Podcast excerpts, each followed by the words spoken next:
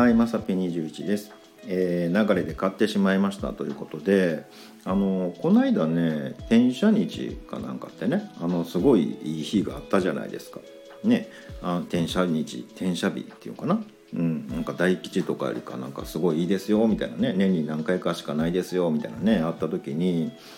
思わずね買っちゃったんですよ。鏡餅。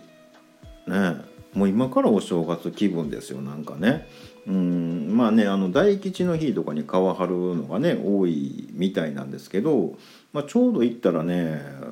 まあボーンと売ってまして、うん、今日買ったらいいですよみたいなね、うん、まだ早いで思いながらねなんか知らんけどね気が付いたら買い物かごの中におるんですよ鏡餅が。いやあんまりお餅とか食べへんしとか思いながらねもう入ってるからもうしゃあないじゃないですかなんかね、うん、でねもう買ってもうとりあえずね飾り付けしてあるんですけどなんかうちだけもうお正月みたいな感じになってるんですよね。うん、皆さんねあの皮張りました？っていうかねそもそも鏡餅とか皆さん皮張るんかな？なんかね、うん、僕も今年どうなんやろう？